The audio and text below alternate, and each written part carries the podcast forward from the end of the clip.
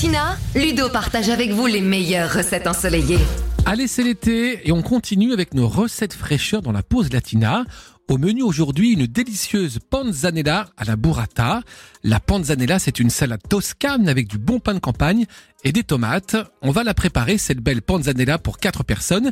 il va donc nous falloir 4 boules de burrata, 4 belles tomates, un demi-concombre, 2 oignons, 2 tranches de pain de campagne, environ 2 cuillères à soupe de capre, 15 centilitres d'huile d'olive, 2 cuillères à soupe de vinaigre balsamique, un joli bouquet de basilic, du sel et du poivre. Pour commencer, nous allons rincer les légumes, les couper en petits dés bien réguliers, découper également les tomates et le pain en petits morceaux et émincer finement le concombre et les oignons.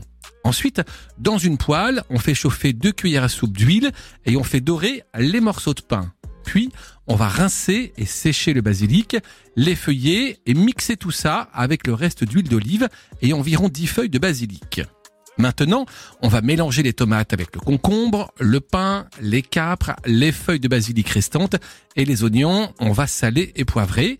Et puis on va répartir tous ces délicieux ingrédients sur de belles assiettes, poser les boules de burrata au centre de l'assiette et arroser le tout d'huile au basilic.